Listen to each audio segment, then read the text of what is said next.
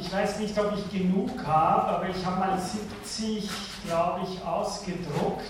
Das ist das Semesterblatt. Ich werde jetzt vorne die langsam durchgeben. Es sind immer zwei Blätter. Ja, also für jeden zwei Blätter. Es ist keine völlige Tragik. Sie können sie auch finden. Vielleicht wäre die beste Lösung, es nimmt nur jeder Zweite sich so ein Blatt. Dasselbe Blatt ist schon online gestellt auf Moodle und Sie können sich diese Blätter dort problemlos herunterladen. Ich habe nur, damit Sie das besser verfolgen können, worüber ich rede, habe ich mir eines gelassen, das auch date ist. Das ist nur, dass Sie das verfolgen können, wovon ich rede, die wichtigsten Termine, äh, welche äh, Bücher wir da besprechen. Also es ist kein Drama, wenn Sie keinen Zettel haben. Darum würde ich vorschlagen, dass jeder Zweite sich einen nimmt. Äh, zwei, immer zwei. Aber jeder Zweite nur, dass Sie zu zweit. Entschuldigung, bist du auf Moodle angemeldet? Mhm. Aber ich, ich konnte mich nicht mehr anmelden. Okay. Und deswegen wollte ich fragen, ob das. Ich würde das eher ähm, seiner Tutorial ja. schicken, dass die Zeit. Weil ja, bringt ja nicht nur Video geschickt, weil du brauchst jetzt ein Semester, das ist nicht. Deswegen dachte ich jetzt, weil ich kann ähm, ja im Moment noch nicht drauf zugreifen. Du kannst dir noch Nachhinein anmelden lassen. Gut, dann werde ich das rein. Ganz okay, super. Steht vielleicht drauf, wer das liest.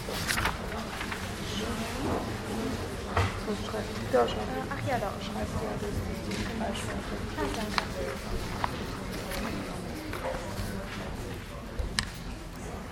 Okay, ich glaube, dann können wir von der Zeit her starten. Äh, ganz kurz ein paar Worte, dann werde ich gleich hier meine linke Seite übergeben. Äh, ja, also ich möchte diese erste Stunde, danke, ich möchte diese erste Stunde einfach jetzt so gestalten, dass ich Ihnen überhaupt mal sage, was ich vorhabe äh, in diesem Semester zu machen. Ich gehe durch die einzelnen Stunden durch. Diese Stunden sind immer auch auf diesem Semesterzettel angegeben und werde, wie ich das immer mache, hier schon seit vielen Jahren, äh, werde Ihnen zu den einzelnen Stunden und was wir da vorhaben, kurz etwas überblicksmäßig in dieser ersten Stunde sagen, worum es da gehen wird, äh, was die großen Themen sind und damit indirekt so eine Art Einführung in das gesamte Semester heute machen. Also das ist das, was ich äh, zunächst vorhabe und werde eben hier durch diese, äh, durch diese einzelnen Vorlesungseinheiten durchgehen damit Sie auch eine Vorstellung bekommen, was Sie erwartet und wenn Ihnen das nicht gefällt, können Sie sich jetzt noch aussuchen, ob Sie dann wirklich kommen wollen oder nicht. Also das ist das Erste, was ich heute vorhabe. Äh, das Zweite, ein paar Worte noch zu organisatorischen Sachen. Da gibt es ja in der Vorlesung weniger zu sagen wie bei den Seminaren. Äh, es ist so, dass gleichzeitig, also ich werde hier vorlesen, Sie sind natürlich jederzeit frei, mich zu unterbrechen. Das habe ich besonders gerne, wenn ich Ihnen zuhören kann. Und ich werde dann versuchen, wenn Sie Fragen haben, direkt auf diese Fragen einzugehen. Lassen Sie sich nicht einschüchtern, wenn auch mehr als zwei herinnen sind.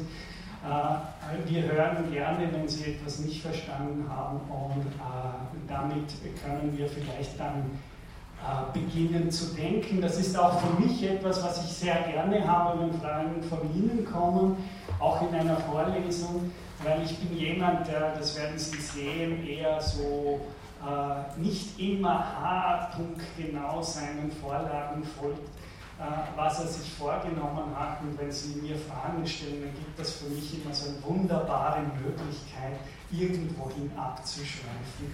Und diese, wie Derrida sagt, wie Paul Mann sagt, diese Detours, äh, die sind meiner Meinung nach das Spannendste am Denken.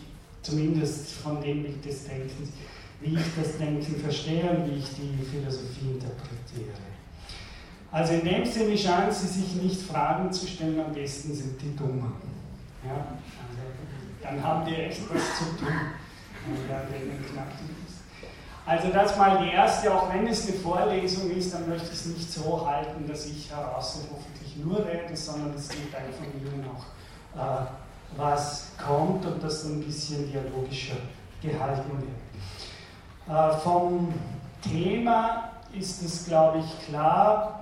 Äh, ich möchte hauptsächlich äh, in diesem Semester Frage Zeit und Ewigkeit, das habe ich ja angekündigt, äh, behandeln. Das mache ich einerseits in einem Seminar, das ein paar Stunden früher stattfindet. Da werde ich die Frage Zeit und Ewigkeit von Nietzsche her belichten und natürlich auch den bekannten Gedanken der ewigen Wiederkunft und ewigen Wiederkehr desgleichen. Ja? Und ich mache das meistens so, dass Seminar und Vorlesung ein bisschen was miteinander zu tun haben.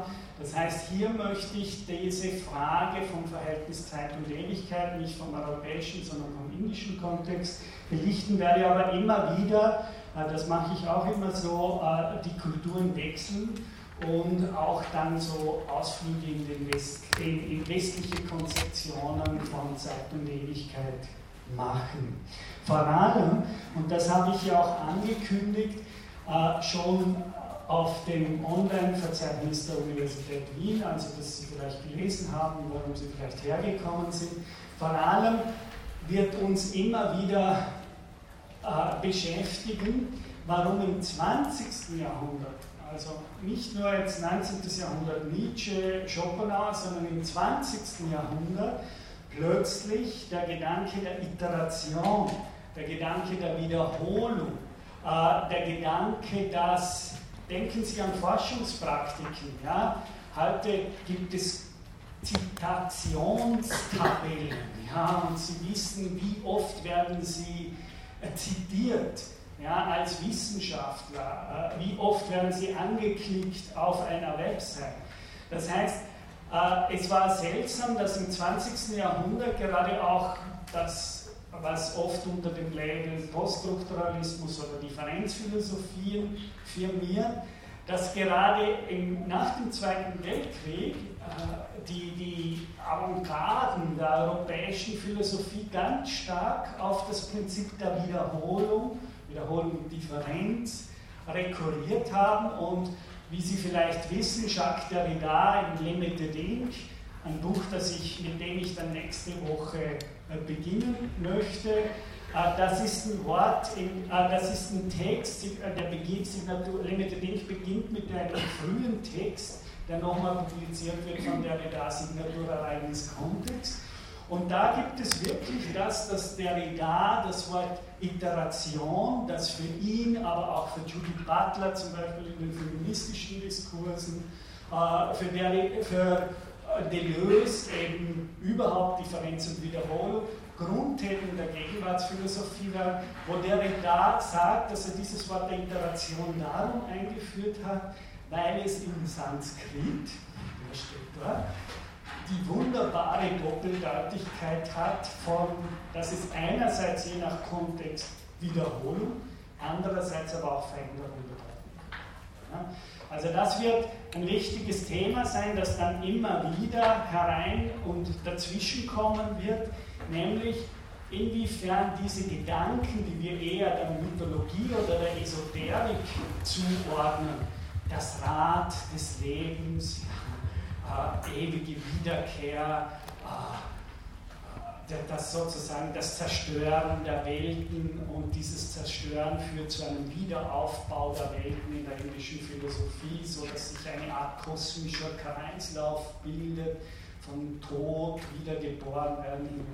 Das werden natürlich Fragen sein, die uns hier zentral beschäftigen werden, aber gleichzeitig immer wieder im Kontext gerade zu den heutigen Gegenwarts- oder, oder auch Medienphilosophien gestellt werden. Also warum taucht in Europa gegenwärtig immer wieder diese Frage der Zitierbarkeit, der Wiederholbarkeit und so weiter auf? Also das ist so mal der Grundfragenkomplex, über den ich im Laufe dieses Semesters sprechen wollte. Bevor ich jetzt dann beginne, äh, genau, noch bevor ich gebe, noch einen Hinweis. Also es gibt natürlich äh, organisatorisch, es gibt eine Lernplattform Moodle, ja, da werden die Texte auch, die hier behandelt werden, im Laufe des Semesters sukzessive äh, als PDF online gestellt.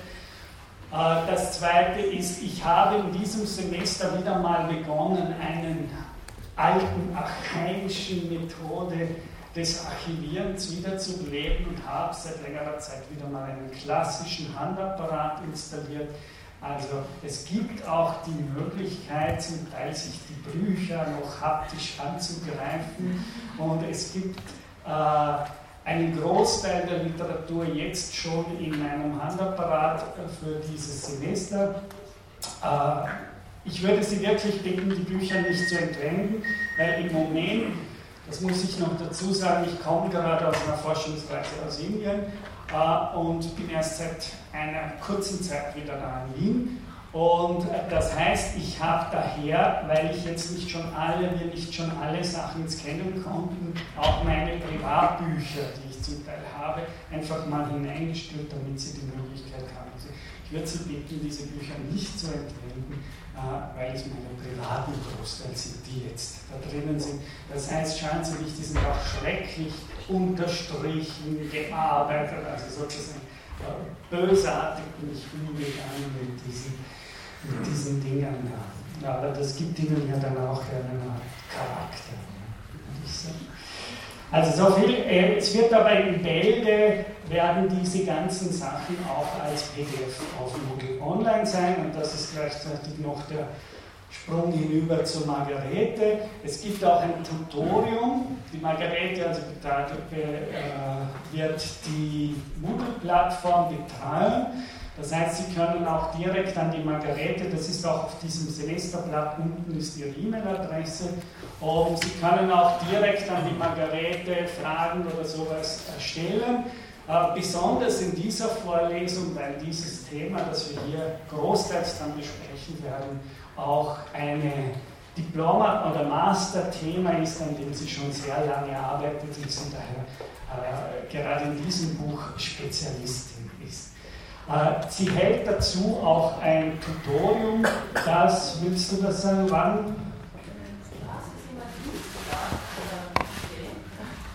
Ich habe das gerade jetzt auf Moodle gestellt, die Termine. Das ist Dienstag, äh, 19 bis 20.30 Uhr, zweiwöchentlich. Also wir beginnen am 19., das heißt in einer Woche, und dann sind dann kommen Osterferien, allerdings dann ist nichts und dann in April zweimal, zweimal im Mai und im Juni ebenfalls zweimal im Hörsaal 3c im. Ah, ich würde Ihnen auch das schon empfehlen dass Sie wirklich auch das Tutorium, äh, die Chance des Tutoriums nutzen, weil Sie da wirklich die Möglichkeit haben, nochmal Fragen, die sich auftun im Rahmen der Vorlesung, nochmal nachzubehandeln und direkt mit Margarete auch von einer zweiten und oft auch kontroversiellen und anderen Perspektive als meiner äh, zu hören. Ja, also in diesem Sinne äh, kann ich Ihnen das nur empfehlen. Bevor ich jetzt da durchgebe, gibt es noch eine Sache, äh, nämlich Sie wissen ja, oder viele von Ihnen wissen, äh, ich bin ja nicht zum ersten Mal hier in einer Vorlesung, dass ich äh, gleichzeitig von meiner Forschung her nicht nur diskursiv arbeite, also nicht nur äh, Texte lese und Bücher schreibe, äh, sondern, und das ist schon ein großer Einfluss natürlich der asiatischen Philosophie auf mein eigenes Philosophieren, äh, dass ich glaube, dass die Philosophie nicht in rein diskursiven Formen auftritt. Ja, und das ist ganz bestimmt, und das ist auch nicht genügt, was Wittgenstein macht, dass man sagt, okay, es gibt einen Bereich des Sagbaren, das ist der Bereich der Philosophie und der Vernunft und der Helle des Lumen Naturale, ja, des, des Lichts der Vernunft. Und dann gibt es eben Unsagbares und sozusagen darüber soll man schweigen.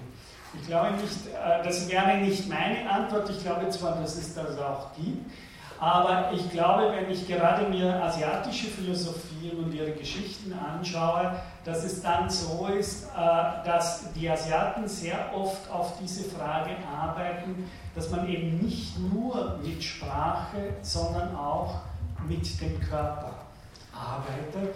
Und das ist ja ein Grund, warum wir, ich in meiner Forschung, ich sage das jetzt, weil ich gleich mein Mikrofon übergeben werde, warum ich in meiner Forschung ja auch so Formate habe wie Philosophy on Stage, was macht das, wenn Philosophen plötzlich auf die Bühne gestellt werden und sie müssen so tun, als wären sie Künstler, ohne es zu sein. Äh, sozusagen, was wird plötzlich wichtig in dem Moment, äh, wo Philosophen nicht mehr sich darin genügen dürfen, zu reden, zu lesen und zu schreiben. Ist ein Forschungsgebiet seit sehr vielen Jahren und das hat mich dazu gebracht, dass ich seit vielen Jahren auch in einer engen äh, freundschaftlichen und arbeitenden Beziehung zum Tanzgott der Wien bin. Wir haben ja sehr viele Ringvorlesungen und Veranstaltungen gemeinsam gemacht und es kommt gerade jetzt eine äh, Veranstaltung wieder hierher nach Wien, die glaube ich auch für den Kontext der Vorlesung wichtig sein könnte und daher ein paar Worte hier äh, vom Tanzquartier Wien. Äh, für eine, das ist aber nicht, muss ich noch also das nicht verpflichten, sondern das ist nur sozusagen diese andere Seite der Forschung, die ich gleichzeitig universitätsvertrete und die ich wichtig finde, auch in die Universitäten hereinzubringen, um in gewisser Weise eine Öffnung der Universitäten auch für außeruniversitäre Räume zu ermöglichen und damit auch ein bisschen die Elfenbeinturmsituation der Philosophie an der Universität zu sprengen. Daher eine kurze äh, Vorstellung dieser einen Performance, äh, die in Bälde hier sein wird äh, vom Tanzquartier Wien, die aber nicht verpflichtend ist, sage ich nochmal, sondern nur sozusagen ein Tipp ist. Ja, vielen Dank. Ähm, ich werde mich ganz kurz halten, weil die Stimme auch nicht sehr viel hergibt heute. Ähm, wir haben in dieser Woche Freitag und Samstag, also 15. und 16. März, in der großen Halle, in der Halle E, Museumsquartier und Tanzquartier Wien, äh, Samuro Teshigawara zu Gast mit seiner Kompanie Karas. Sie haben an ihren Plätzen diesen Flyer auch aufliegen. Äh, das Stück, das wir zeigen, Dada Sprodada, ähm, ist ein Stück, das er 1991 äh, gemacht hat und nun neu einstudiert hat. Äh, was wir hier zeigen, ist die europäische Erstaufführung dieser neuen Version und wird jetzt auch für über ein Jahr diese zwei Male zu sehen sein in Europa. Ähm, Saburo Deshigawara ist einer der berühmtesten, bekanntesten Choreografen Japans und verbindet in seiner Bewegungssprache sowohl die äh, kraftvollen Bewegungen des äh, Buto, also äh, zeitgenössische Einflüsse, bis hin zum dynamischen, virtuosen Tanz, den man aus kanadischen Choreografien kennt ähm, er verbindet westliche Einflüsse mit ähm, japanischer und östlicher Kultur. Also dieses, der Titel des Stücks Dada Skodada ist auch äh, beeinflusst von dem äh, Kenbai Taiko-Trommeln. Ähm, ja, mein Angebot, unser Angebot für Sie ist, dass Sie Tickets für diese Vorstellung um 12 Euro bekommen können in den ersten vier Kategorien. Das heißt, selbst wenn Sie die schlechteste Kategorie kriegen, erwischen, ist es noch immer mehr als 50 Prozent billiger als die normalen Studententarife. Und ähm, wie bekommen Sie das? Einfach ins Tanzquartier Wien gehen, also Tanzquartier Wien Studios ist unsere Tageskasse im Museumsquartier. Ähm, das Passwort ist passend zur Vorlesung äh, Indien, also mit dem Passwort einfach an die Tageskasse gehen, ist geöffnet täglich von 9 bis 20 Uhr dann bekommen Sie eben um 12 Euro Tickets für diese Vorstellung. Und je schneller Sie hingehen, desto besser sind noch die Plätze. Also nicht ins Netz stellen. Das Passwort. Ja, vielen Dank. Also auch für alle, die jetzt sagen, na, Tanz ist nicht so meins. Also es ist wirklich eine Aufführung, die äh, so ein, auch für Einsteiger sozusagen sehr gut geeignet ist. Es soll ja Leute geben, die das Tanzpartie noch nicht kennen. Also das ist echt eine große Empfehlung auch für Sie alle. Äh, Saburo Deshigawa ist auch bildender Künstler, also es ist auch visuell äh, eine ganz tolle Aufführung. Ja, vielen Dank und viel Spaß.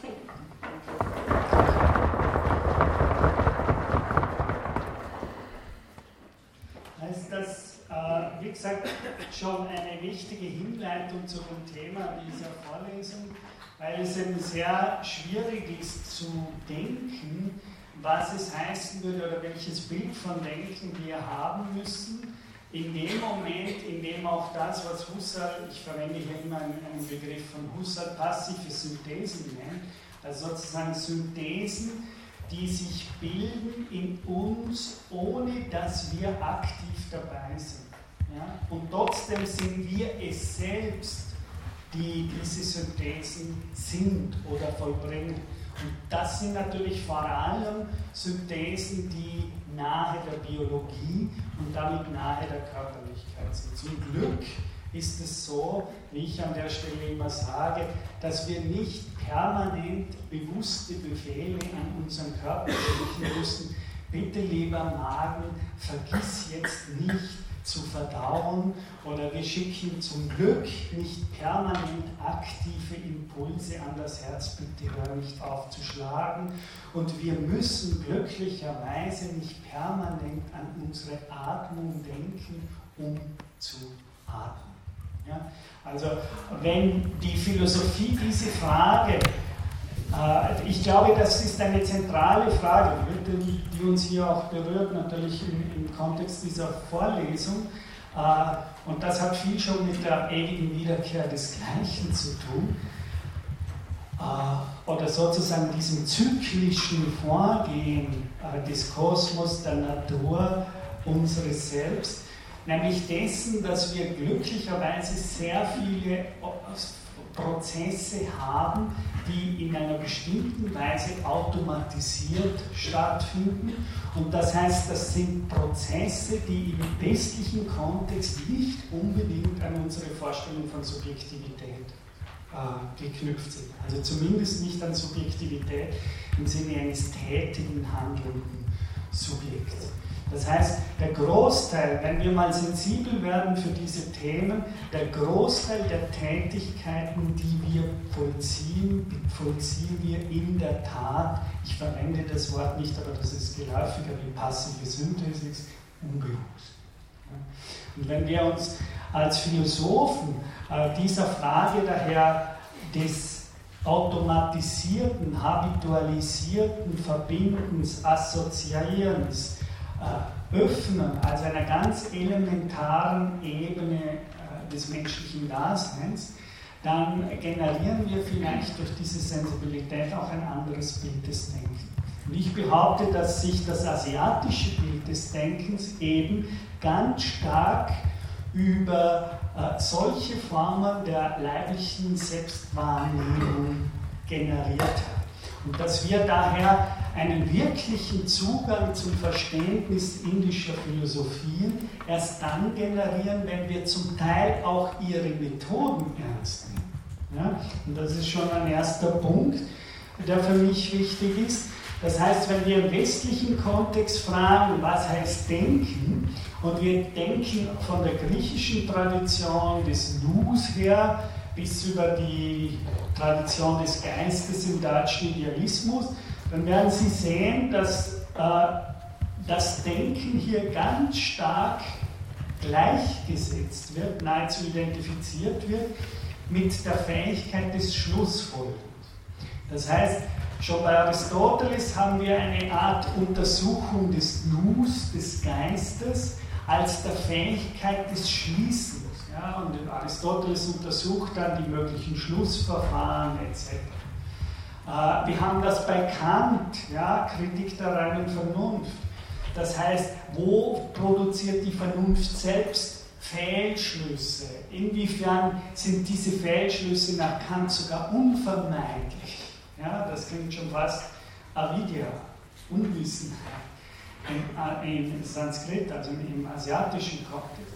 Das heißt, wir haben über Jahrtausende ein Bild des Denkens, das unter Denken ganz stark versteht, wie schließt der Verstand und im 20. Jahrhundert dann sozusagen der Frage des Denkens gebunden wird, eigentlich an die Analyse von Sprachen. Ja, also wie, es ist nicht mehr so sehr, das war ja eine der Wenden oder Zäsuren im 20. Jahrhundert, dass nicht mehr so sehr der Terminus Vernunft wie von den Griechen bis zu den deutschen Idealisten im Vordergrund stand, sondern sie wissen das alle als Philosophen am Philosophischen Institut, dass im 20. Jahrhundert dann dieser sogenannte Rotti hat den Begriff groß gemacht, Linguistic Turn kam und die Philosophie eigentlich als eine Selbstuntersuchung der Sprache und ihrer Formen großteils verstanden wurde. Wenn wir so an die indische Philosophie herangehen, dann behaupte ich, ist das schon Ausdruck einer kolonialistischen Macht. Das heißt, okay, wir sagen, vielleicht haben die auch interessante Gedanken. Äh, ja, da gibt es auch Texte, die kann man lesen, kann man, äh, ja, Shankara, den wir stark lesen werden in diesem Semester, ja, ist eigentlich imposante Kulturleistung, ja der hat doch äh, relativ starke Reflexionskraft entwickelt. Das ist natürlich kolonialistische Zugangsweise. Ja? Also eigentlich sind die eh ganz brav und wenn man lang sucht, dann findet man ein paar, die haben wirklich auch schon denken können. Ja? So auf die. Äh, ich glaube, solange wir so an Texte herangehen, das heißt, solange wir sagen, okay, wir haben eigentlich äh, die richtigen Methoden, also wir wissen, wie es geht, äh, das heißt, wir müssen nur diese, wenn man interkulturell philosophiert, heißt das so viel, wir wenden einfach jetzt die von uns erfundenen wissenschaftlichen Methoden an auf die indische Philosophie und schauen, was da rauskommt. Ich glaube, das ist relativ unergiebig, äh, sondern interessant werden diese Texte in dem Moment, in dem ich diese Texte auch als eine Frage verstehe, in der gerade die Methodenfrage, wie wir das formulieren würden, hinterfragt wird. Und äh, da wird das Verhältnis zur indischen Philosophie vom Westen aus plötzlich wesentlich prekärer und problematischer. Denn es ist natürlich nicht so, man denke nur an Shankya, Philosophie, eine der sechs orthodoxen Schulen der indischen Philosophie, also die, die sind sogar orthodox, im Unterschied zum Buddhismus. Äh, das heißt, es sind äh, Schulen, die anerkannt werden, weil sie den Veda als Autorität anerkennen.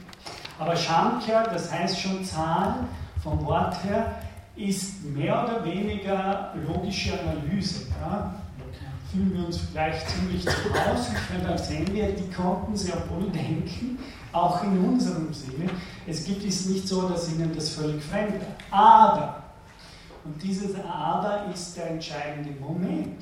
Die behaupten, diese Formen des Denkens sind nicht die höchsten Formen des Denkens.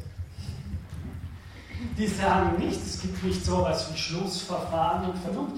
Und nochmal, gerade die indischen Logiken sind zum Beispiel im Unterschied zu der europäischen, die lange eine zweiwertige Logik ist, wie man das sagt, immer schon dreiwertige Logiken gewesen. Und die Buddhisten haben sogar vierwertige Logiken. Also die haben nicht Non-A, Non-A, sondern die Inder haben dann immer noch gehabt als drittes entweder oder und dann die Buddhisten noch das sowohl als auch.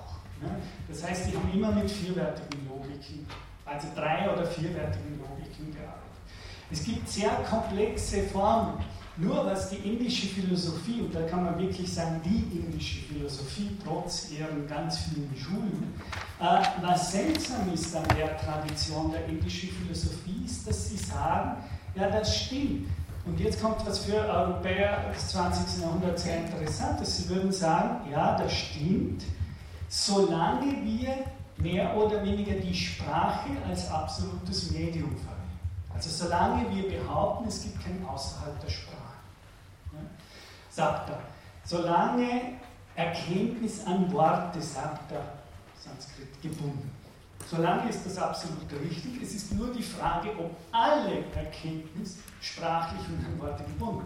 Und da würden die, in, da sagen ziemlich alle indischen Philosophien, äh, das ist nicht so. Und die Methode, die die indischen Philosophien auszeichnet im Unterschied zu dem, was derzeit an westlichen Universitäten methodisch gelehrt wird, ist das, ist eine Methode der, wie ich würde sie nennen, der geistigen Introspektion. Ja? Das würde ich sagen, ist ein, ein großer Unterschied. Ich werde gleich versuchen, ein bisschen zu erklären, einleiten. Wie gesagt, das ist nur so ein paar Überblicksüberlegungen, die ich heute mache, um dann die nächsten Stunden an einzelnen Texten zu haben. Äh, was ist geistige Introspektion? Also ich verwende das Wort geistige Introspektion, äh, um abzugrenzen, damit meinen die nicht Introspektion im Sinne der Psychologie des Wissens. Ja? Darum geistige Introspektion. Das heißt, äh, sie haben eine Vorstellung und, und darum kreisen ganz viele Schulen, auch Erkenntnistheorien der indischen Philosophie, nämlich die Vorstellung, es gibt in uns selbst eine Art, wir würden sagen, komplexe Form von leiblicher, also sehr wohl gehirnmäßiger äh, Denk- und Reflexionskraft, die eine Art von Klarheit und Subtilität, Sukshma, das ist das Sanskritwort, eine Art Klarheit und Subtilität erreichen kann, in der gerade diese Prozesse, was wir, die wir normalerweise unter vernünftigem Denken, unter Vorstellungsvermögen und so weiter äh, bezeichnen, diese Fähig, eine Fähigkeit haben in einem, und jetzt wirklich auf das Wort in, das möchte ich ganz stark machen im Laufe dieses Semesters, in eine Ebene finden können, die zum Beispiel in vielen Traditionen als Buddhi bezeichnet wird, ja, in anderen Traditionen als Chitta bezeichnet wird. Also in eine Art äh, feine Materialitätsebene, immer noch Materialitätsebene, die dann plötzlich die Fähigkeit hat, eine Dimension zu erblicken oder inne zu werden, würde ich das so sagen, äh, die eben diese klassischen Formen von Vorstellungsvermögen, Wahrnehmungsvermögen, schlussfolgerndes Vermögen übersteigen kann. Und das meine ich mit geistiger Introspektion. Das ist wichtig, geistig darum, weil die sagen würden, das, was hier gesehen wird, ist, hat, ist Gegenteil von einem privaten Subjekt. Das hat nichts mit Psychologie zu tun. Das, was hier erblickt wird, ist nicht ein psychisches Phänomen. Das ist nicht ein psychisches Phänomen und hat schon gar nichts was zu tun mit irgendeiner Art von Person oder sowas. Also von Subjekt, Person.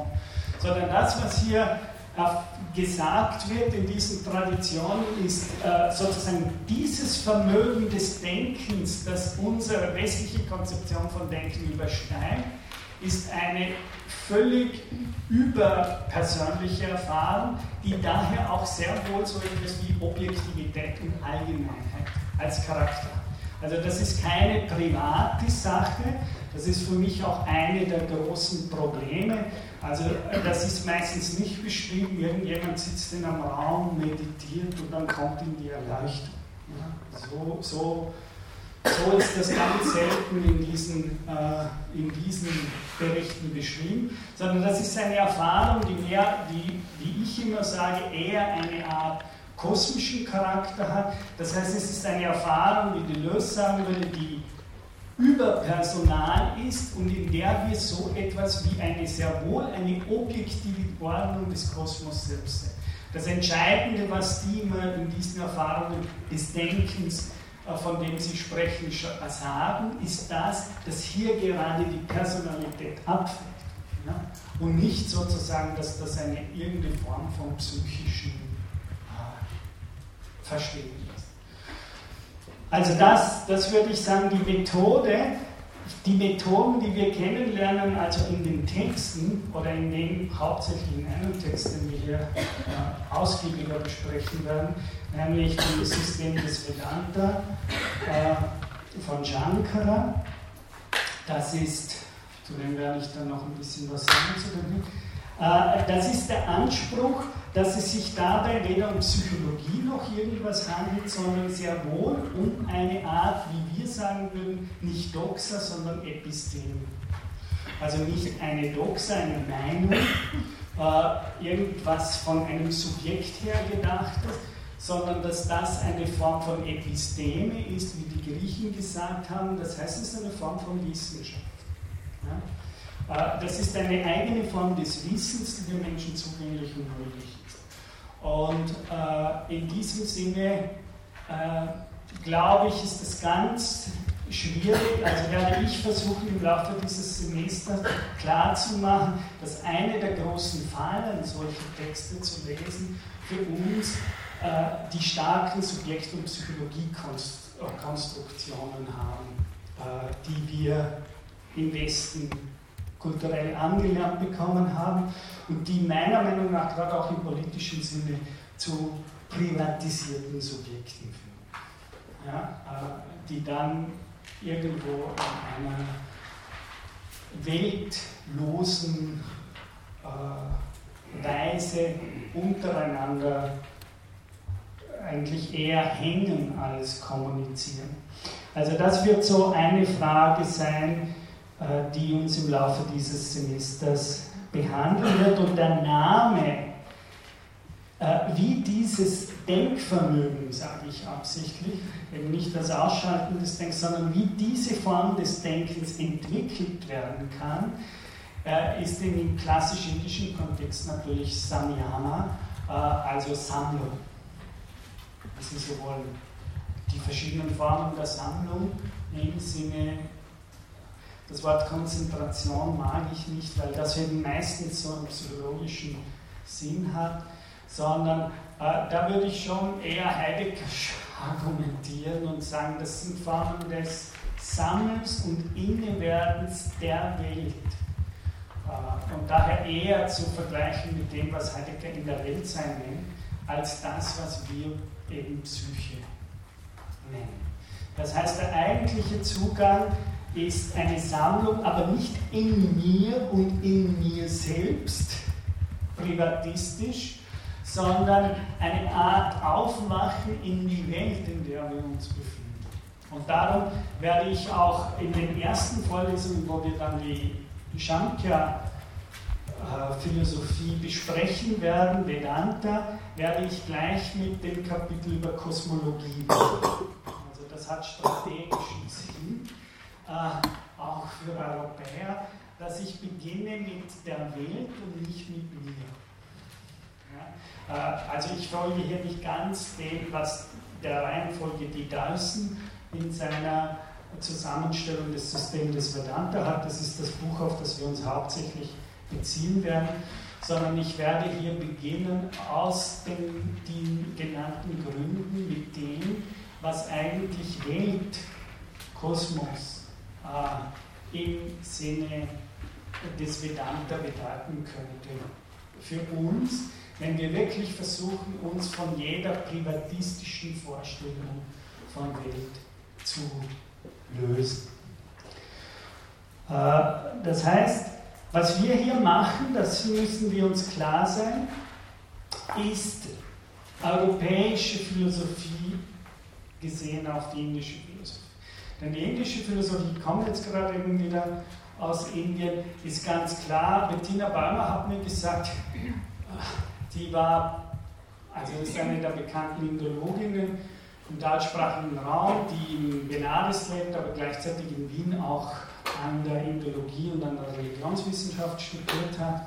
Und die hat gesagt, die Kollegen waren einmal völlig perplex, als sie ihre Indien-Vorlesung, wie sie in Indien ganz üblich war, mit einem Moment der Stille und sozusagen des aufmerksamen Gewahrens der eigenen Leiblichkeit begonnen hat. Und das hat unter den Kollegen an der Universität Wien äh, einige Empörungen äh, verursacht. Wobei ich aber sagen will, ich habe das gar nicht vor hier, also werde ich mich hier konform verhalten. Äh, ich möchte aber nur sagen, äh, daran erinnern, dass das ganz wichtige Grundentscheidungen sind, wie diese Texte wirken. Ja? Also sozusagen, wir sagen, wir lesen jetzt einen Text und interpretieren den, oder ob wir sagen, äh, wir versuchen, einem Text innezuhören. Das sind zwei unterschiedliche äh, Dinge. Im besten, Im besten Sinne ist es so, dass wenn man über einen Text redet, ab und zu passiert, dass man ihn innehat.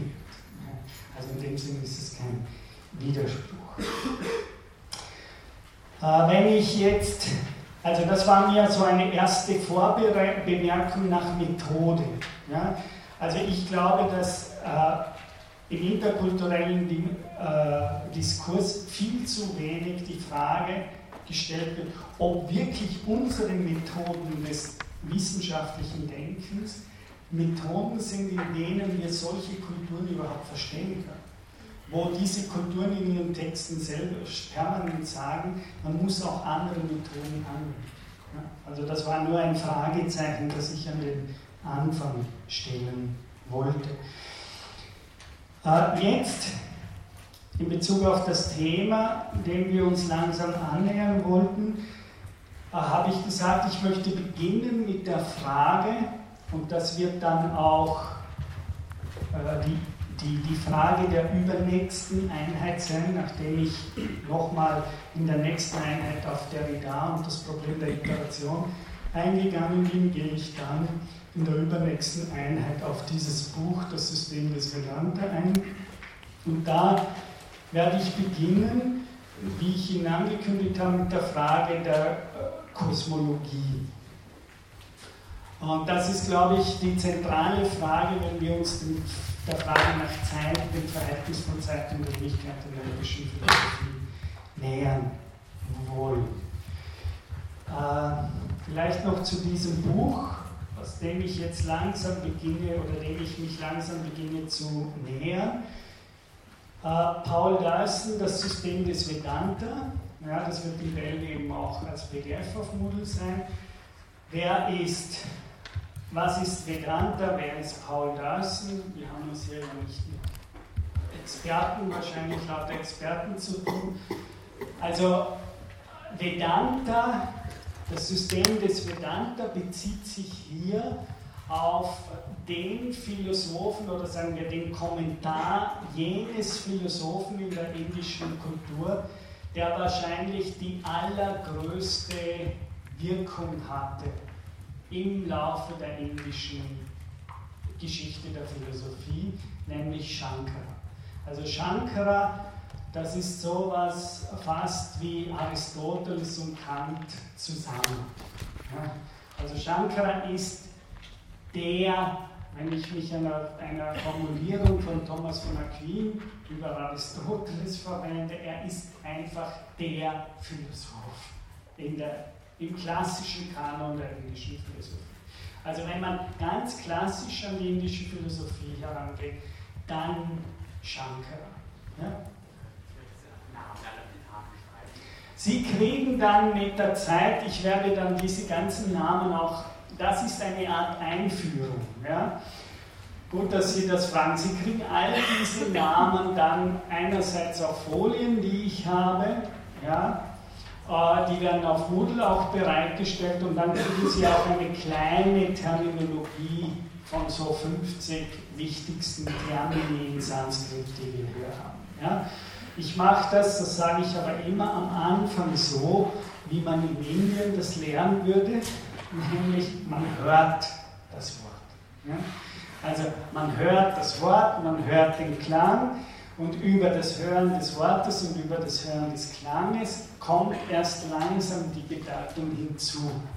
Ja? Und es ist nicht so, wie Sie natürlich richtig sagen, ich habe zuerst die Bedeutung und der Klang ist eigentlich wurscht. Das könnte, wir haben klassische konventionalistische Vorstellung von Sprache. Ja? Das heißt, es gibt bestimmte Bedeutungen, etwas an der Bedeutung ist zufällig und das andere ist konstitutiv. Ja, und das Konstitutiv ist klassisch der Begriff. Also das sind all jene Merkmale, die einer Sache essentiell oder wesentlich sind, die die Sache nach Aristoteles definieren, Horismus griechisch, und auf die ich nicht verzichten kann. Also es sind die Wesensprädikate einer Sache, kurz gesagt.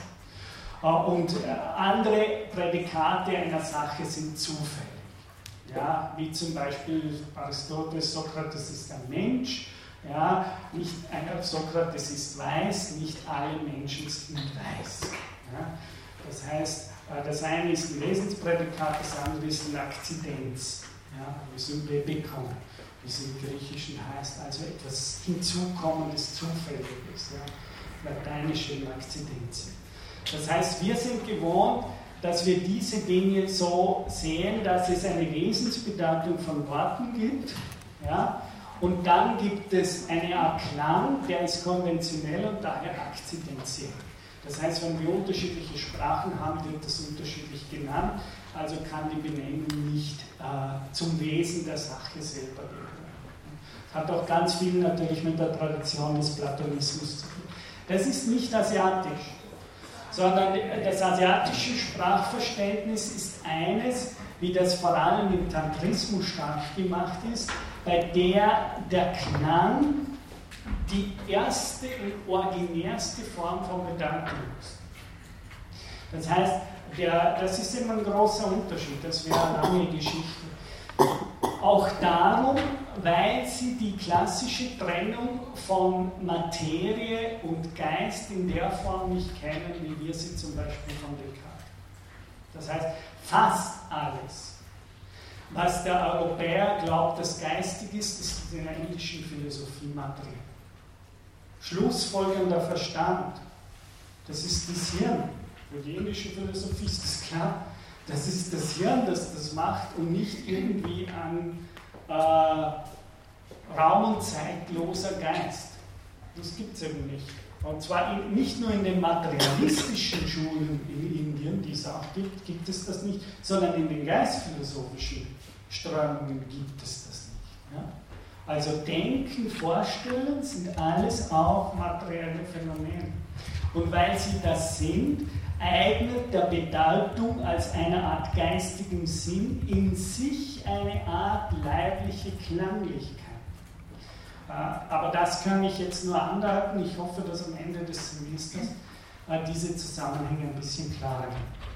Aber das ist nicht nur Esoterik, sondern das ist natürlich klassische indische Philosophie, dass wenn ich denke, der Leib, wenn auch in einer feinen Form, Sukshuma, ja, in einer subtilen Form, äh, de facto tätigt und betätigt wird. Und es gibt nicht, wie bei Aristoteles zum Beispiel, äh, der eben genau sagt, dass das Denken an kein Organ gebunden ist in der ja, die berühmten Passagen.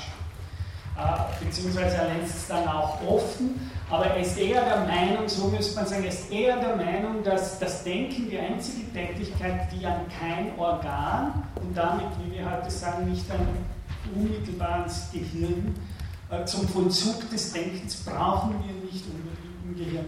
Das ist völlig fremd in der indischen Philosophie, auch eben, wenn sie Geistphilosophie nicht nur in den materialistischen Schulen, die es auch gibt, sondern in, in allem, ausnahmslos, auch im Buddhismus, äh, ist es so, dass äh, diese Formen selbst noch Materialität haben. Und daher würde es für die indische Sprache keine reine Bedeutung, es gibt nicht eine rein geistige Bedeutung oder Idee eines Wortes sind in dem Sinne nicht aus der platonischen Tradition herausgekommen und sind auch keine Idealisten, wie wir oft meinen. Sondern interessanterweise ist gerade die indische Philosophie als Geistphilosophie eine, die im weitesten Teil materialistische Züge hat. Und darum ist für, die, für das Lernen zum Beispiel von dem von der Essenz, wenn Sie so wollen, einer Sache, das Hören des Wortes für die indische Philosophie essentiell. Schon im Hören, wenn Sie noch nicht wissen, was das bedeutet, spricht doch schon ein Anklang an Bedeutung zu ihm. Ja? Und indische Philosophie beginnt daher immer, und viele Kulturen würden beginnen mit dem Auswendiglernen von Worten. Das heißt, das Learning by Heart, das Auswendiglernen und Sagen lernen, so dass man den Text Learning by Heart inwendig, auswendig mit sich herumträgt, äh, das ist die erste Konzeption.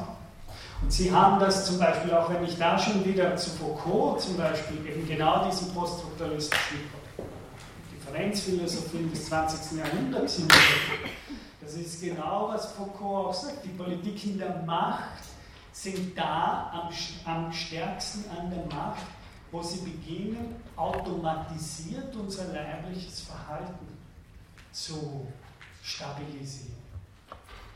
Also gesiegt, gesiegt hat der Obrigkeitsstaat gegenüber dem Gefangenen in dem Moment, in dem der Gefangene durch das lange Panoptikum der Bewachung von oben, von den Türmen, und er läuft dann nur in dem Turm herum, wie Foucault sagt, und irgendwann kann man die weggeben da oben. Weil er hat sich diesen Blick von außen verinnerlicht und beginnt nun, so denken ja Nietzsche und Foucault, überhaupt das, was wir im westlichen Kontext Gewissensbildung nennen, die Gewissensbildung, müssten wir sagen, äh, dass sich dieser Blick irgendwann so verinternalisiert hat, dass es den Bewacher oben gar nicht mehr braucht, sondern der macht automatisch das, was der wollte von ihm. Und in dem Moment wird er, wie Foucault sagt, selbst Repräsentant dieser Macht. Und er wird es in dem Moment, wo er sich gar nicht mehr überlegt, sondern wo er automatisiert diese Form von leiblichem Verhalten begonnen hat zu übernehmen. Und ich würde auch sagen, hier ist eine typische Analogie zum Beispiel zur indischen Philosophie. Wie sie jemanden zu etwas bringen, ist gar nicht, dass sie ihm das Wort erklären, sondern dass sie ihm erklären, wie er sich zu verhalten hat. Und wenn er irgendwann das eintrainiert hat, dann macht er das ganz von selber. Ja? Das andere können Sie ihm später. Also das heißt, Sie sehen, ich mache hier äh, klassisch indische Methode des Lehrens. Aber Sie können sicher sein, Sie bekommen die, all diese Worte im Laufe des Semesters wieder und wieder erklärt und niedergeschrieben. Und Sie werden mit der Zeit diese 50 Worte bei Hart wiederholen können. Äh, genau.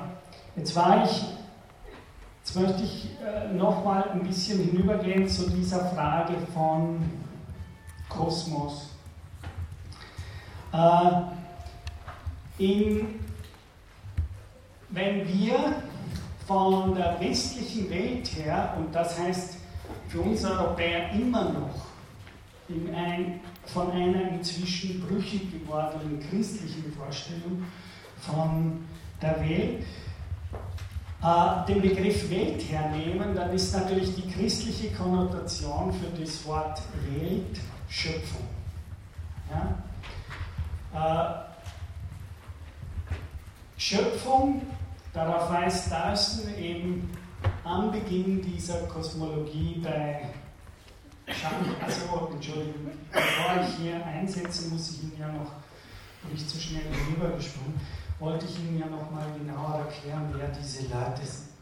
Also das System des Vedanta, Shankara, da waren wir, äh, Shankara können Sie sich merken, circa 9. Jahrhundert nach Christus. Es gibt äh, zwei, drei Daten, 850 tot und so weiter, sehr jung, sehr jung äh, sozusagen gestorben schon, ist der Mann, der im 9. Jahrhundert in eine Zeit hineingeboren wurde, in der gerade in Indien zum ersten Mal wirklich der Buddhismus äh, an, an, großer Macht gewonnen hat. Also 9. Jahrhundert, Sie müssen sich so vorstellen, ich muss ja da ganz basic mal anfangen, die ältesten Schriften der indischen Philosophie, mit der wir normalerweise die indische Philosophie beginnen lassen,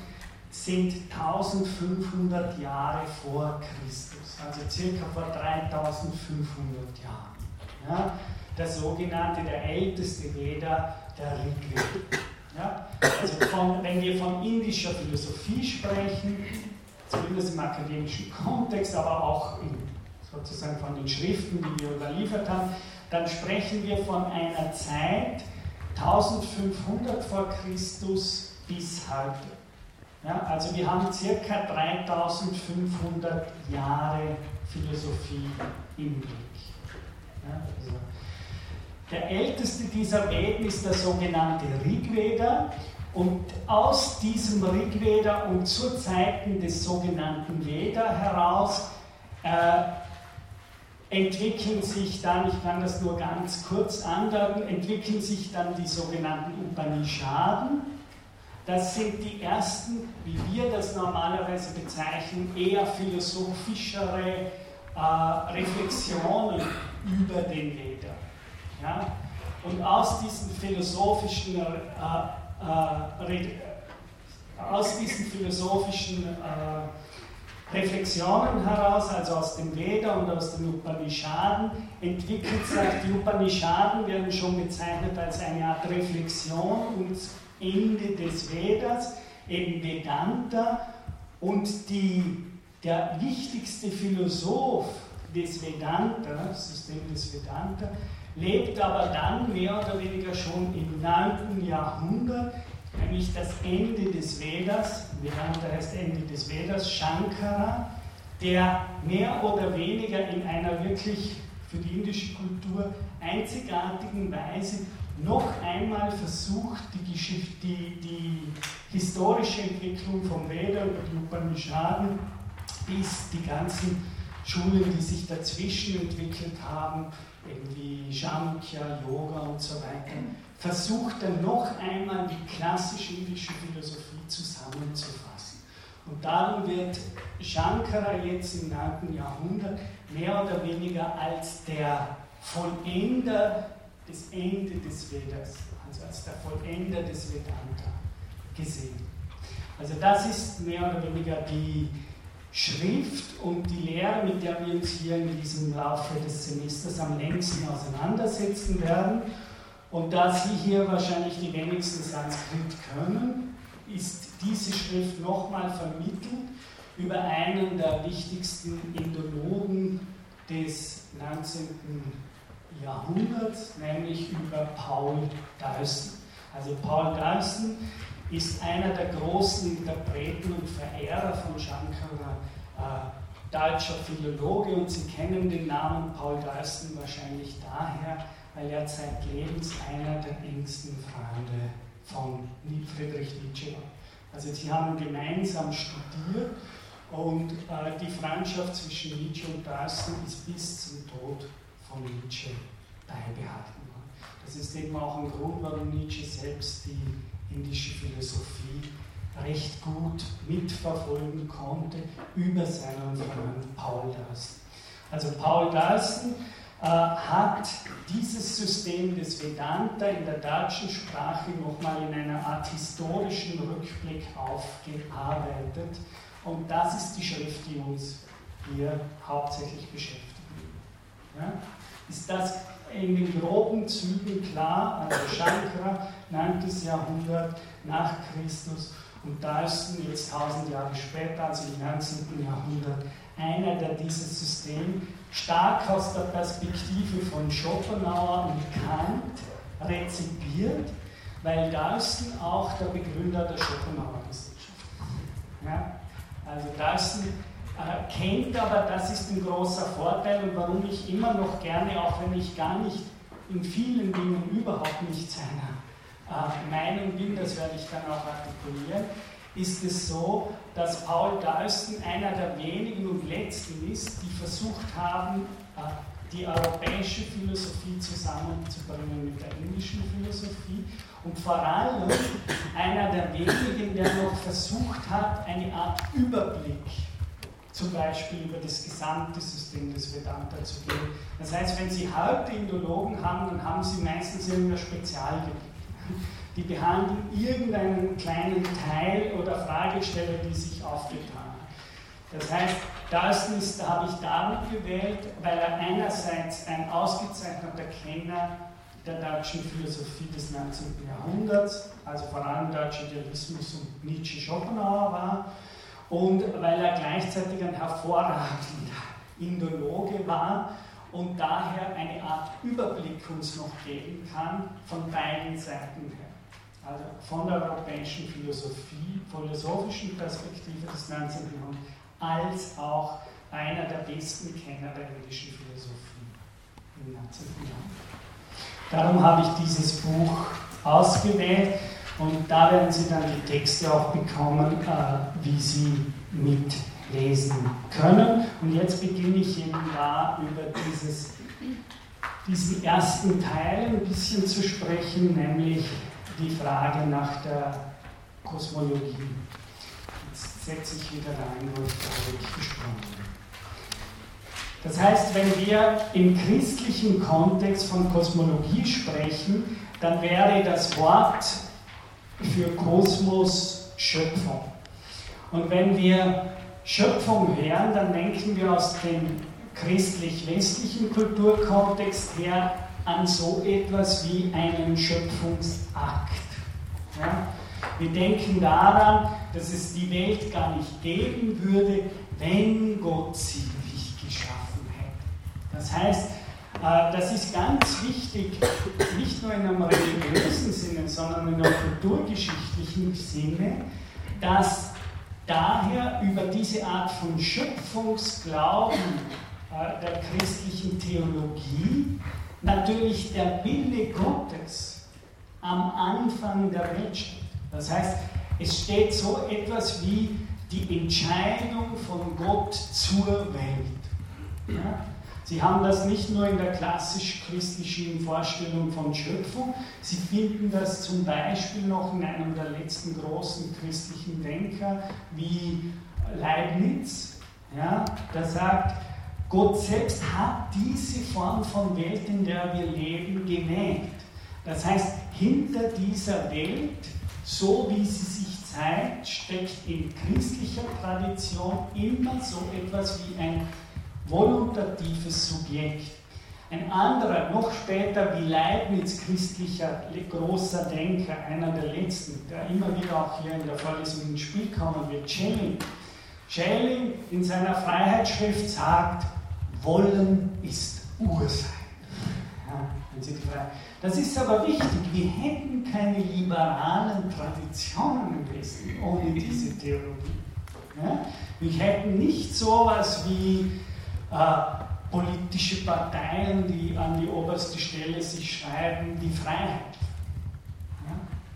Das ist undenkbar ohne diese Traditionen, in die in einem bestimmten, gerade Nancy hat wunderbare äh, Bücher zum Beispiel über die Welt und die Globalisierung geschrieben, in der er genau versucht zu dekonstruieren diese klassischen Schöpfungsvorstellungen. Das heißt, philosophisch für mich jetzt mal wichtig ist, wir im Westen sind gewohnt, dem Entstehen der Welt ein Subjekt hinten anzustellen. Das ist genau, was Nietzsche dann sagt, wir sind gewohnt, eine Hinterwelt zu als wäre hinter dem Entstehen der Welt ein Tun und ein Täter, der mehr oder weniger in einer Art wie Handlung, fast wie menschliche Handlung, sich entschieden hat, diese Welt zu schaffen. Ja? Und sie würde nicht entstehen ohne diese Entscheidung. Das heißt, wir sind gewohnt, hinter Prozessen, hinter Prozessen und Formen der Abwicklung immer so etwas wie einen Täter und ein Tun zu postulieren. Und zwar nicht nur in der Schöpfung, sondern wir machen das de facto auch natürlich in den Verantwortungsdiskursen in, in, der, äh, in, in der Rechtsphilosophie. Wir machen sozusagen, wir haben einen starken Appell an die einzelne Willenskraft des Einzelnen, an die einzelne Entscheidungsfähigkeit, an die Verantwortungsfähigkeit hinunter. Ja?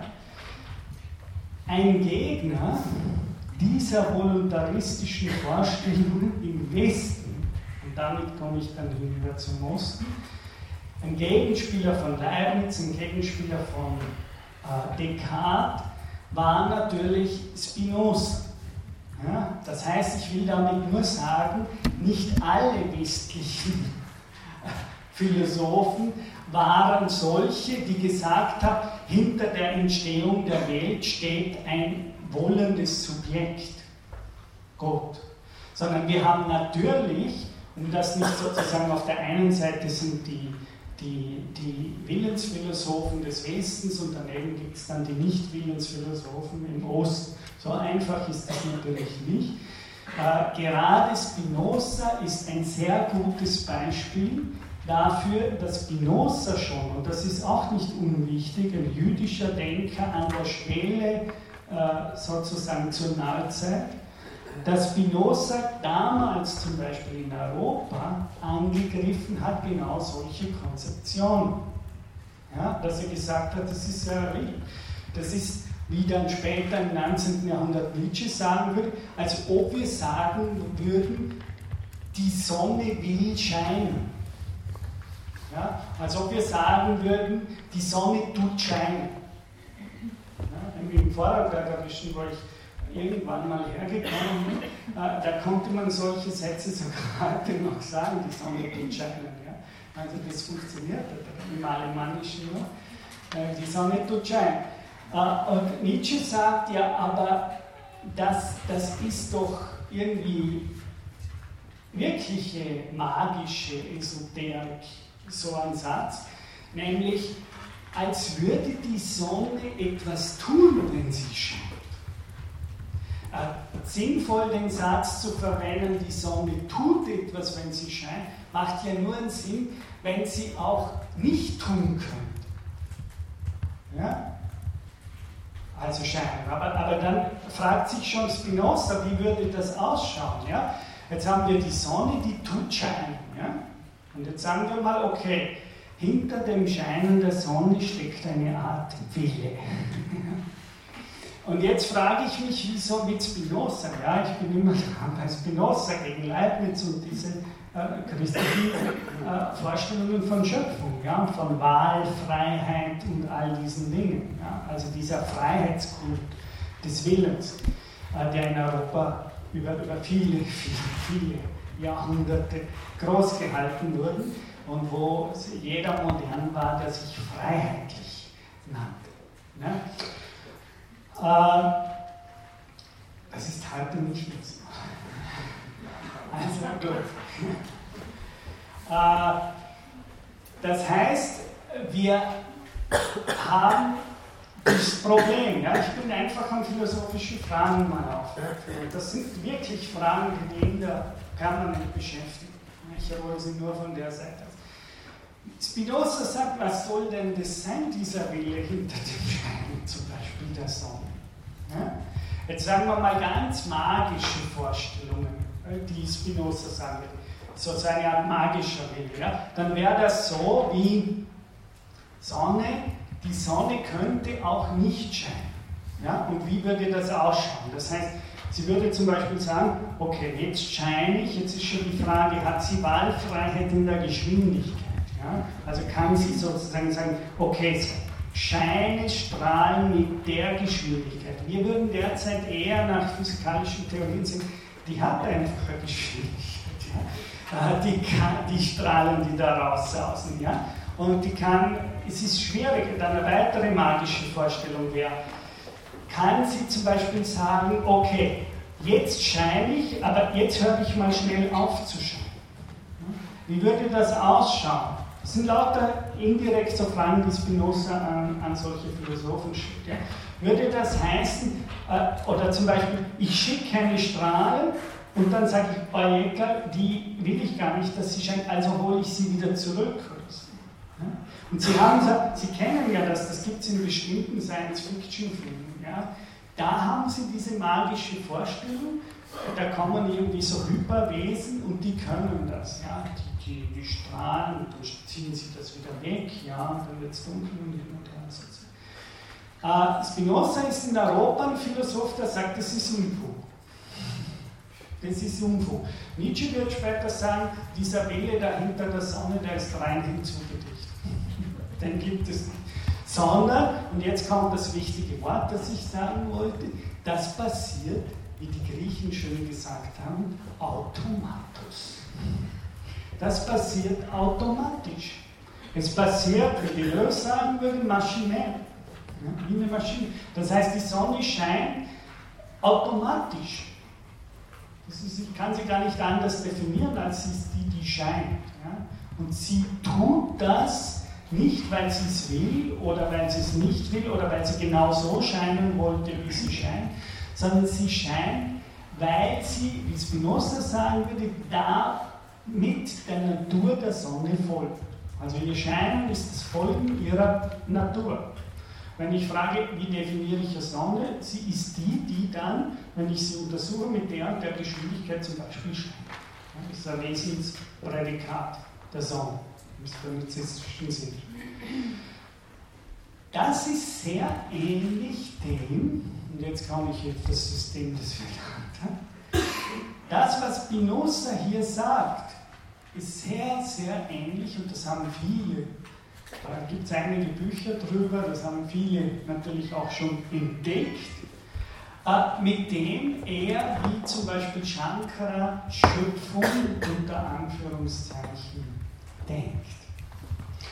Äh, das heißt, wenn so etwas wie Entstehung der Welt oder Schöpfung, oder wie wir das nennen, die Entstehung eines Kosmos, einer Galaxie, äh, entsteht, dann ist mal die erste Position der fast aller indischen Philosophien, auch die des Vedanta, dieses Heraustreten der Welt passiert nicht willentlich, sondern automatisch.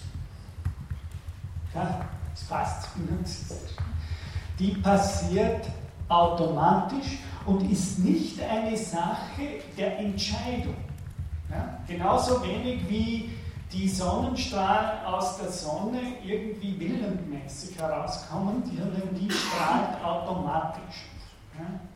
Und darum habe ich auch am Anfang kurz den Hinweis gemacht, wenn wir bewusst werden für solche Konzeptionen, dann ist es ja auch so, dass ich großteils zum Beispiel jetzt automatisch atme. Und dass ich die Schwierigkeit habe, dass ich sagen kann, okay, mit meinen Wählern kann ich jetzt den Atem anhalten. Wir können jetzt eine Übung machen, wie lange ich davon hier erinnern, den Atem anhalten aber mit diesem Willen ist es relativ bald zu Ende. Wir werden rot und irgendwann automatisch. Das heißt, äh, das ist aber wichtig für den Zugang zur indischen Philosophie. Ja? Äh, denn dieses Atmen passiert uns. Ja? Das, das kommt. So wie die Welt kommt. Ja? So kommt der Atem. Ja? Äh, genau gleich, wir haben vor kurzem eine Performance im Tanzquartier gehabt, den Schlaf anheimfallen. Wie ist das mit dem Schleimschlafen? Wir können natürlich sagen, ich schlafe ein. Ich kann auch sagen, ich will jetzt einschlafen. Aber schlafen wir wirklich so ein? Äh, wer, wer, wer ist dieser Moment des Einschlafens? Und wie bei der Atmung haben wir hier ähnliche Probleme. Ich kann zwar sagen, okay, ich will jetzt nicht einschlafen und ich kann das eine Zeit lang machen, aber der Versuch, das Einschlafen zu verschieben durch eine starke Willensanstrengung und ein Gewaltakt, ich kann mir vielleicht auch noch Substanzen verabreichen, ja, Aufputschmittel und hin und her. Aber irgendwann komme ich an den Punkt, in the grip of a hand. Ja, also Lyotard hat ein Buch darüber geschrieben. In the grip. Irgendwann hat mich der Schlaf. Irgendwann packt er mich. Ja? Und wenn ich versuche, nicht zu atmen, bei fast allen Menschen, irgendwann kommt er wieder zurück. Ja? Ob ich will oder nicht. Ja? Irgendwann hat es. Und man muss sich eher solche Bilder vorstellen, wenn man sich denkt, wie entsteht die Welt oder Schöpfung im Kontext des Vedanta, sage ich jetzt mal hier, weil wir über das hier genau sprechen. Das ist eher etwas, was passiert, was geschieht, was uns überkommt oder wie die Phänomenologen sagen würden, was uns widerfährt, als dass hinter diesem Ereignis ein, wie typisch für die griechisch-europäische Philosophie, ein voluntaristischer Akt wäre. Es ist aber wichtig und radikal, ja, weil genau gleich ist es mit dem Urteil. Nicht nur so. Was Nietzsche immer sagen wird, was Freud gesagt hat, ja, alle diese Philosophen im Westen, die aufmerksamer waren gegen solche Phänomene, ja, ist es wirklich so, wenn Frege und all diese Philosophen Urteilstheorien machen, auch Kant, wie viele Gedanken sind wirklich ein bewusst gefälltes Urteil und wie viele Gedanken kommen, wie der Schlaf kommt. Ich gehe in einen Raum von mir aus hier herein und irgendeine Form von Assoziation taucht auf. Ist das ein Urteilsakt im westlichen Sinne? Ist hier, ich bin hier und ich urteile jetzt über den Gegenstand dieses Stuhls, der hat diese und jene essentiellen Eigenschaften, die zufällig nein. Natürlich, das können wir machen. Aber wie viel mehr kommen uns Gedanken automatisch? Und zwar, ich gehe in einen Raum, futsch, Assoziationsgesetz. Übrigens, diese Assoziationsgesetze diskutiert uns gerade unter dem Terminus passiver Syntax. Also das äh, ist wieder dieses Wort, das ich vorher schon öfters verwendet habe. Ich komme in diesen Raum herein und nicht ich denke im Sinne eines Urteils ab. So ist es ja auch, wenn wir sagen, ich, begegne, ich komme in einen Raum, begegne jemanden. Was sagen wir im Alltag?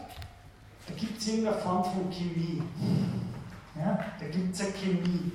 Ist diese Chemie ein Urteilsakt im westlichen Sinn?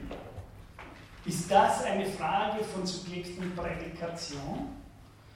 Äh, und in welchem Sinne? Oder wie die Phänomenologie es stark gemacht hat, ist hier eine Form von assoziativen, unter Anführungszeichen, Denken am Werk, in dem es ähnlich wie beim Atmen oder Einschlafen so ist, dass diese Vorstellungen in uns viel eher, wenn wir genauer hinschauen, auftauchen, kommen, sind meiner Meinung nach äh, phänomenologisch viel genauere Beobachtungen, als ich urteile über etwas.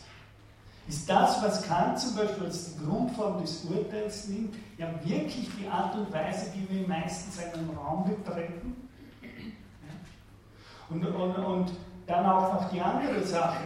Also was ich hier machen will, ist, wenn wir das denken wollen, was die Schöpfung denkt, dann müssen wir uns auch auf andere Phänomenbezirke einlassen. Ja? Wir müssen ernst nehmen, dass uns, wie Nietzsche sagt, Gedanken kommen, auch uns zivilisierten, rationalisierten westlichen Subjekten. Auch bei uns ist es noch sehr, dass die wenigsten Gedanken, die wir haben, im Sinne des Modells eines bewussten Urteils, ich denke über etwas gefällt. Und viel mehr auch das hat, das ist natürlich Husserl, was ich jetzt sage, also das ist noch gar nicht, äh, gar nicht äh, indische Philosophie unbedingt, das ist es auch, aber das ist, wenn man will, noch äh, Spätphilosophie von Husserl, ja, Erfahrung und Urteil eines seiner letzten Bücher. Äh, auch wenn ich, ich habe sie nicht vergessen, ich komme gleich zu noch eine Sache. Äh, auch wenn ich in einen Raum hereinkomme, ja, das sind wichtige Sachen, um solche Philosophien ernst nehmen zu können, wenn wir uns das wirklich selber mal fragen. Ich komme in einen Raum, ja, das ist eines meiner Lieblingsbeispiele.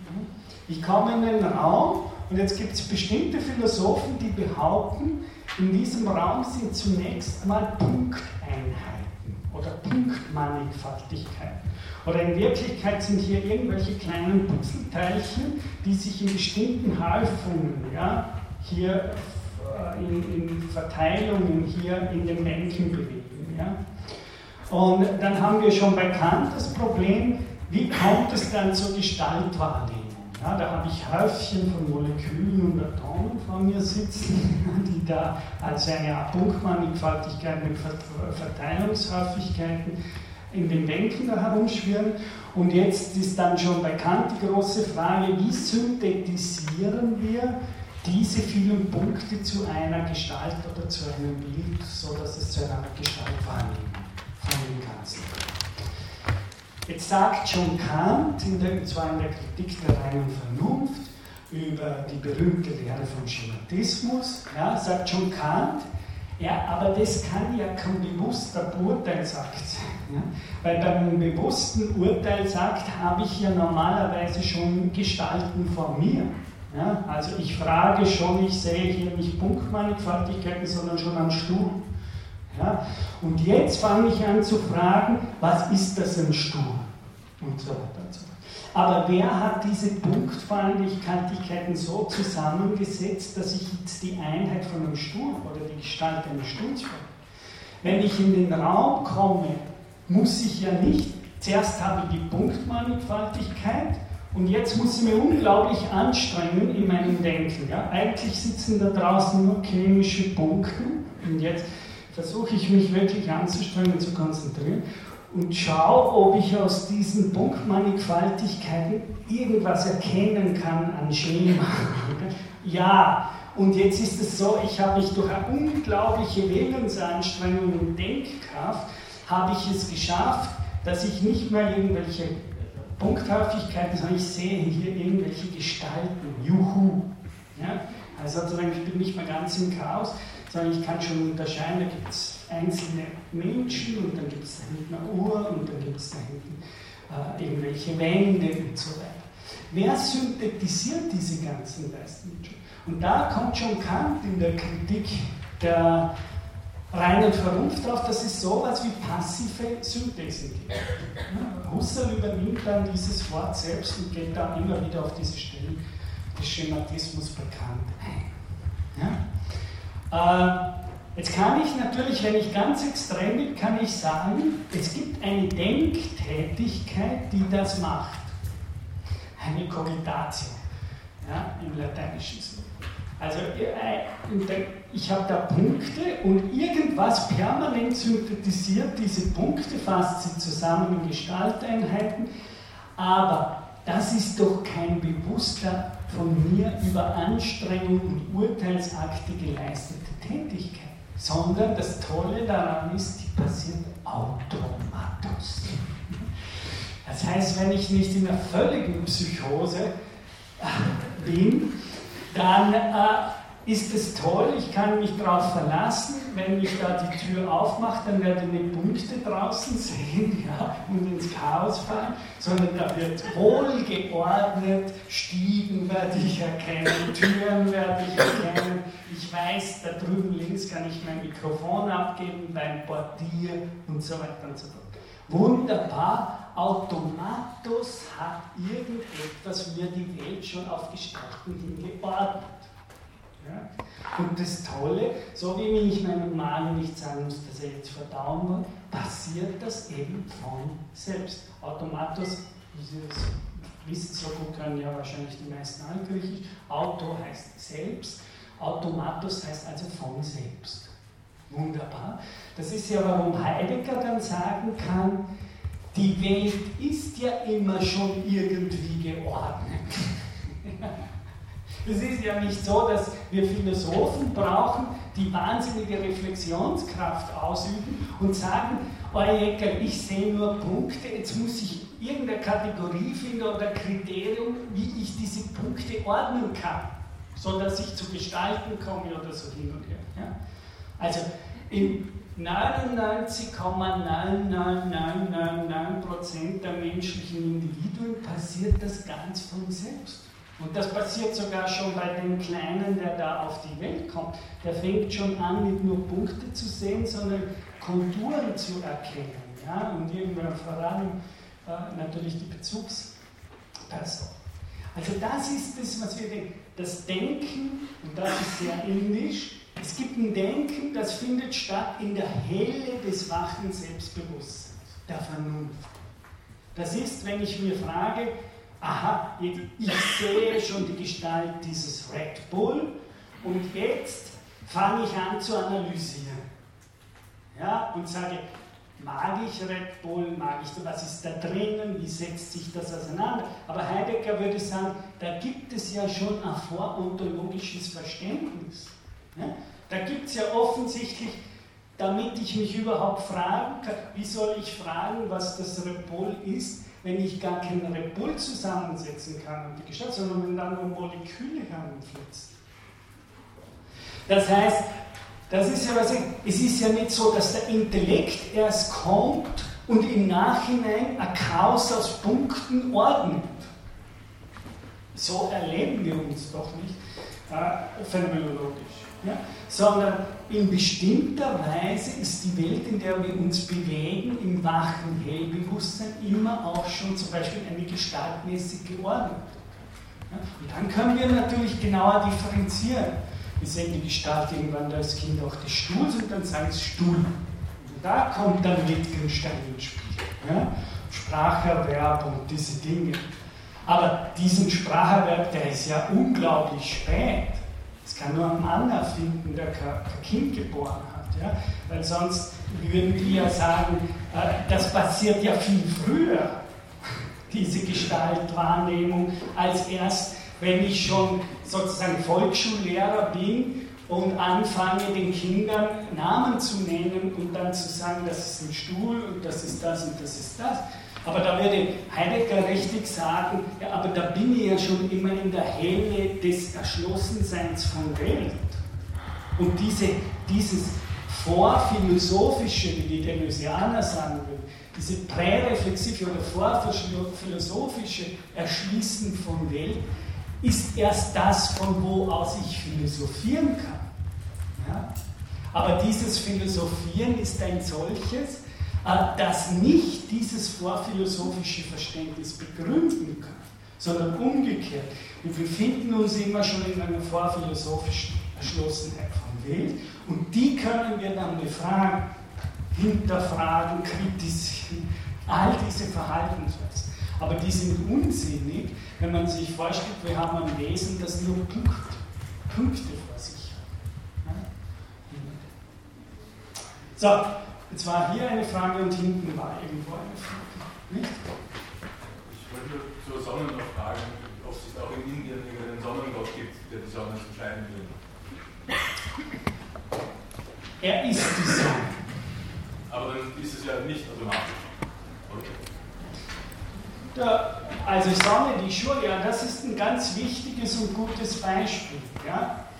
Äh, wir können nicht im indischen Kontext, ich wüsste keine Stelle, die müssten Sie mir zeigen, wo man sagen könnte, dass die Inder das Verhältnis von eines Sonnengott zur Erscheinung der Sonne denken würden, als ob der Sonnengott die Sonne produziert hätte oder als ob er in gewisser Weise als Wille hinter den Strahlen der Sonne. Äh, in der indischen Philosophie spielt die Sonne, Shurya, eine ganz, ganz wichtige Rolle. Also die ist ganz elementar. Und äh, die Sonne, äh, wie soll ich das sagen? Auf der einen Seite wird die Sonne in Shurya im Kontext indischer Philosophie angebetet als wirklich die Strahlen. Das heißt, es wird nicht Rashmi, die Sonnenstrahlen, ja, sie sendet die Rashmis aus. Ja, sie ist die, die Strahlen. Das heißt, die meinen wirklich diese Sonne. Die meinen wirklich die Sonne, die da oben ist und strahlt. Die meinen nicht sozusagen eine Abbildung oder ein Symbol dieser Sonne, sondern sie meinen wirklich die Sonne, die da strahlt. Und sie meinen die Sonne, die strahlt in dem Sinne, dass sie die lichtgebende und lichtspendend ist, und zwar auch in einem materiellen Sinne. Also sie ist die, die die Rashmis, die Strahlen hergibt. Das ist die eine Seite. Aber die Sonne als Gott meint so will ich antworten, meint nicht nur diese eine Sonne, sondern sie meint diese eine Sonne auch in Bezug auf einen ganz bestimmten Morgen. Ja? Es ist ein und dieselbe Sonne, die jeden Morgen aufgeht. Aber nicht jeder Morgen ist der Morgen, in dem dasselbe geschieht. Und nicht jeder Morgen ist der Sonne, in der derselbe Tag erscheint. Und wenn sie von der Sonne als einen Gott spricht, so wäre also ein, in den meisten, das kann man natürlich nicht auf jede einzelne Stelle, aber sehr oft wird dann gemeint, diese Sonne, die da draußen strahlt, aber in Bezug auf die Erweckung eines ganz bestimmten Morgens. Und das ist natürlich, darum spielt die äh, tragendes Bild durch alle äh, indischen Philosophien hindurch, ist das Bild der Morgenröte. Ja? Also die Sonne, die den Tag bringt, der auch den Buddha erleuchtet hat. Das heißt, es ist nicht eine, es ist dieselbe Sonne, aber die Sonne, insofern sie leuchtet, für das große Selbstgewahren des Menschen. Diese Sonne leuchtet für alle Menschen. Sie hat Buddha-Natur, wie die Buddhisten sagen. Äh, aber nicht leuchtet sie in diesem Morgen so, wie sie den Buddha erleuchtet. Das heißt, es ist eher, die, es ist gemeint wirklich die materielle Sonne, aber diese selbe Sonne in Bezug auf ein Ereignis, das den Rishis passiert. Ja? Und in dem Ereignis enthüllt diese Sonne, die auch für uns leuchtet, ihre divine Qualität. Es ist dieselbe Sonne, die wir da oben sehen, die schon zur Zeit von Christus, von Buddha, äh, vom Rigveda geleuchtet. Aber wenn sie angesprochen wird als divin, wird sie auf einen ganz bestimmten Morgen hin angesprochen. Denn diese Sonne und es ist weniger die Sache, als ob hinter dieser Sonne ein Wille wäre, in diesem Sinne, ja, der die Sonne hervorbringt, also sagen als Causa äh, Materialis, Formalis, Finalis und äh, Effizienz, wie das in den vier Kausalitäten von Aristoteles der Fall ist. Sondern man muss das wirklich, da kommen wir aber viel später hin, man muss das denken, diese Götter, wenn man so will. Wenn Sie ein, ein klassisches Buch über die indische Philosophie hören, dann werden Sie hören, dass die Götter der Inder Naturkräfte waren. Ja? Nur ist philosophisch damit natürlich überhaupt nicht gesagt, was heißt hier Natur und wie wird Kraft gebracht. Ja? Und das heißt, diese Sonne hat die Kraft, diese Erfahrung zu vergeben. Und in, in Bezug auf diese Erfahrung zeigt sich dann an der Todserie Also das wäre meine. Hinten war irgendwo hier noch eine.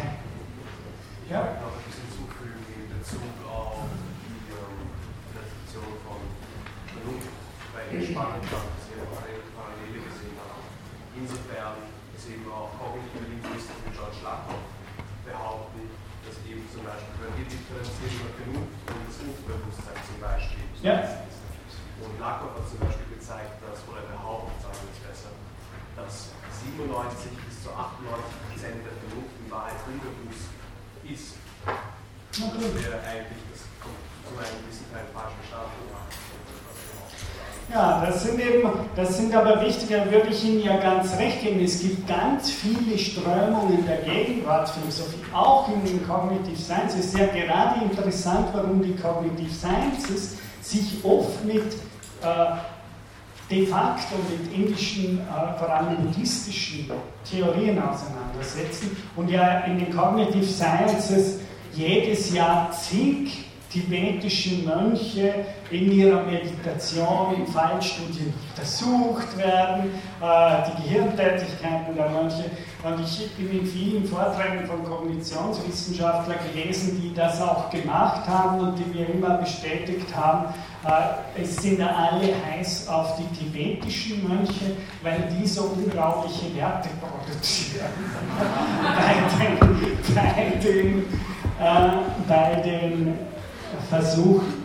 Äh, es gibt sowohl in den Kognitionen als natürlich in den ganzen psychoanalytischen Diskursen, ja, als bei Schopenhauer, als bei Nietzsche, es gibt mega große Traditionen in der europäischen Philosophie, die mehr oder weniger diese Traditionen des sozusagen automatisierten Denkens oder wie ich sagen würde auch des einverleibten und in der Leiblichkeit selbst stattfindenden Denkens äh, stark machen. Äh, das, ist, das ist ganz klar. Es ist aber trotzdem so, dass wenn wir uns die akademischen Traditionen und die Herrschaft der akademischen Traditionen anschauen, dass es großteils so ist, dass äh, heute immer noch weitgehend äh, Bewusstseins- und Selbstbewusstseinsphilosophie